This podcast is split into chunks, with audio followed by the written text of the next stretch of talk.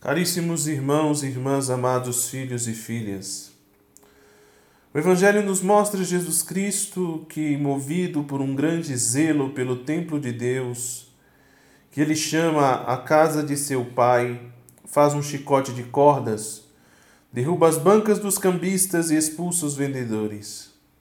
Tirai isto daqui, não façais da casa de meu pai uma casa de comércio.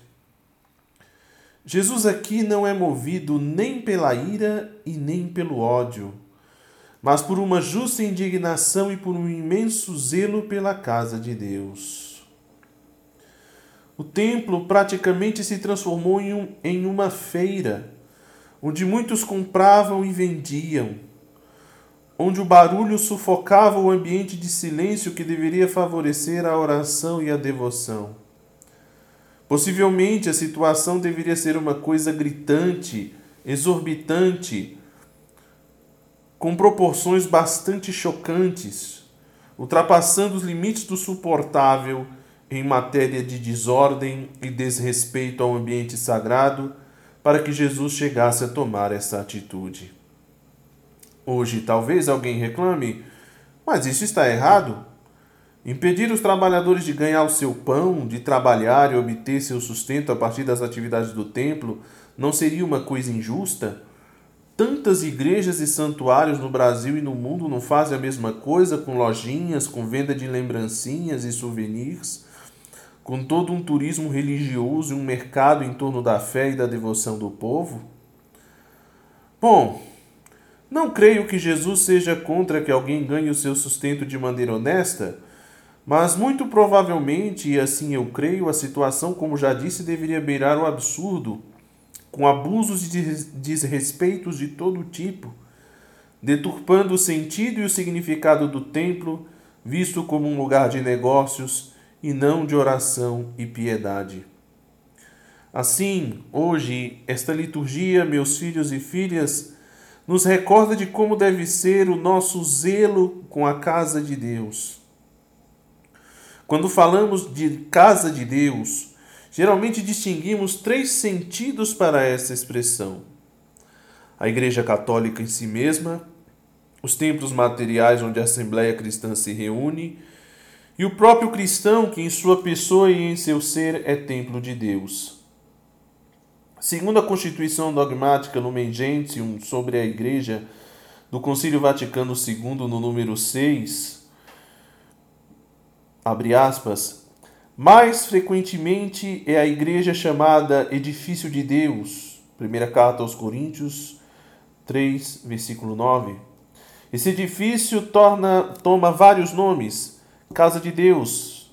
Primeira carta de São Paulo a Timóteo 3,15, na qual habita a sua família, morada de Deus pelo Espírito, carta aos Efésios 2, 19 a 22 tenda de Deus entre os homens, Apocalipse 21, 3, e especialmente templo santo, que os antigos padres exaltaram, representado pelos santuários de pedra e que, a, e que a liturgia, com muita razão, compara a cidade santa a Jerusalém Nova. A Santa Igreja Católica é chamada Edifício de Deus, um templo santo construído com pedras vivas que são todos e cada um dos batizados, tendo a Cristo como pedra angular, a pedra principal da construção. Por isso, diante das situações muitas vezes graves, questionáveis e escandalosas que ocorrem na Igreja de Cristo e que chegam ao nosso conhecimento, não podemos ficar indiferentes e nem simplesmente deixar-se levar pelos inimigos e pelos que a odeiam. É preciso defender a Igreja de Cristo, trabalhar para ajudar a sanar o mal e, sobretudo, rezar e rezar muito pela Igreja, que, sendo divina em sua origem, é humana em sua constituição. A Igreja não peca, pois é esposa de nosso Senhor Jesus Cristo e seu corpo místico. Mas os homens e mulheres que a compõem são falhos, fracos e pecadores, e por isso precisamos muito rezar uns pelos outros e fazer muita reparação pelos pecados e faltas cometidas pelos filhos da Igreja, sobretudo as faltas mais escandalosas, aquelas que põem em xeque a credibilidade da fé cristã.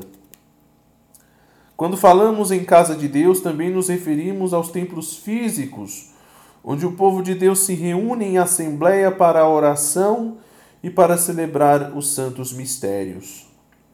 Os templos de pedra ou de madeira, uns grandes e suntuosos, outros pequenos e simples, como a nossa igreja matriz, e que infelizmente por conta da pandemia se veem esvaziados. Sim, esses prédios também são casa de Deus, lugar da presença do Senhor. Por isso, os edifícios sagrados devem ser belos, aptos para a oração e para a contemplação, cômodos e adequados para a digna celebração dos santos mistérios. Por isso, devemos manifestar um grande zelo pelo espaço sagrado, não apenas ajudando em sua manutenção por meio da devolução do dízimo e de outros donativos mas também cuidando para que sempre esteja limpo e organizado. Não jogando papel no chão, por exemplo, não grudando chicletes nos bancos, não riscando os bancos, mas também manifestando grande reverência pela presença de Deus que se dá nesse lugar onde Cristo está presente no sacrário e quando o povo de Deus se reúne para celebrar a liturgia. Como? Fazendo reverência e o sinal da cruz ao entrar ou ao passar diante do altar. Na genuflexão que fazemos reverentemente diante do Santíssimo Sacramento, na forma digna e decente de se vestir para vir à igreja, no silêncio que conservamos dentro do recinto sagrado, evitando conversas desnecessárias ou barulhos inconvenientes, ou quando os homens descobrem as suas cabeças tirando bonés, chapéus ou capuzes, quando adentram o espaço da celebração. Lembrando aqui que somente as mulheres, quando usam os véus, e os ministros sagrados, quando portam a mitra, o barrete ou o solidel, podem permanecer na igreja com a cabeça coberta. Mas há um outro sentido quando falamos de casa de Deus. E este quem dá é o próprio Cristo, quando diz no evangelho que ouvimos Destruí este templo e em três dias eu o levantarei. Quando os judeus respondem a Jesus dizendo: 46 anos foram precisos para a construção deste santuário e tu o levantarás em três dias, o evangelista São João então esclarece: mas Jesus estava falando do templo do seu corpo. São Paulo apóstolo, na primeira carta aos Coríntios, capítulo 6, versículos 19, nos diz: Ou não sabeis que o vosso corpo é templo do Espírito Santo que habita em vós, o qual recebestes de Deus e que por isso mesmo já não vos pertenceis? O evangelista São João, por sua vez, no capítulo 19, versículo 23 do seu evangelho, nos diz: se alguém me ama, guardará minha palavra, e meu Pai o amará, e nós viremos a ele e nele faremos nossa morada. A Igreja nos ensina que a Trindade Santíssima habita em nossas almas quando estamos em estado de graça e que, portanto, somos templos de Deus, não apenas em nossos corpos, mas em todo o nosso ser. Deus habita em nossas almas em estado de graça e quando pecamos, expulsando a Deus de nossos corações e nossas almas. Por isso, assim como vemos Jesus Cristo intransigente expulsar os que profanavam o templo, também nós devemos ser intransigentes, afastando para bem longe de nós tudo aquilo que nos leva ao pecado, fugindo das ocasiões, rechaçando os enganos do demônio, resistindo bravamente às tentações e evitando toda palavra, gesto, pensamento que possa ofender a Deus e nos levar a pecar. Não devemos permitir, em hipótese alguma, que algo possa vir a manchar o templo de Deus, e por isso é necessário declarar uma verdadeira, corajosa e decidida guerra contra o pecado. Meus irmãos, Lutemos pela santidade da casa de Deus, rezando pela Santa Igreja Católica, zelando pelo nosso templo paroquial e, sobretudo, mantendo limpa e sempre digna a casa de Deus, que é cada um de nós. Que este zelo faça crescer em nós o amor a Deus, o temor de ofendê-lo e desagradá-lo, o nosso empenho em sermos fiéis à Sua palavra e que, permanecendo na fidelidade, sejamos dignos do prêmio da vida eterna no céu.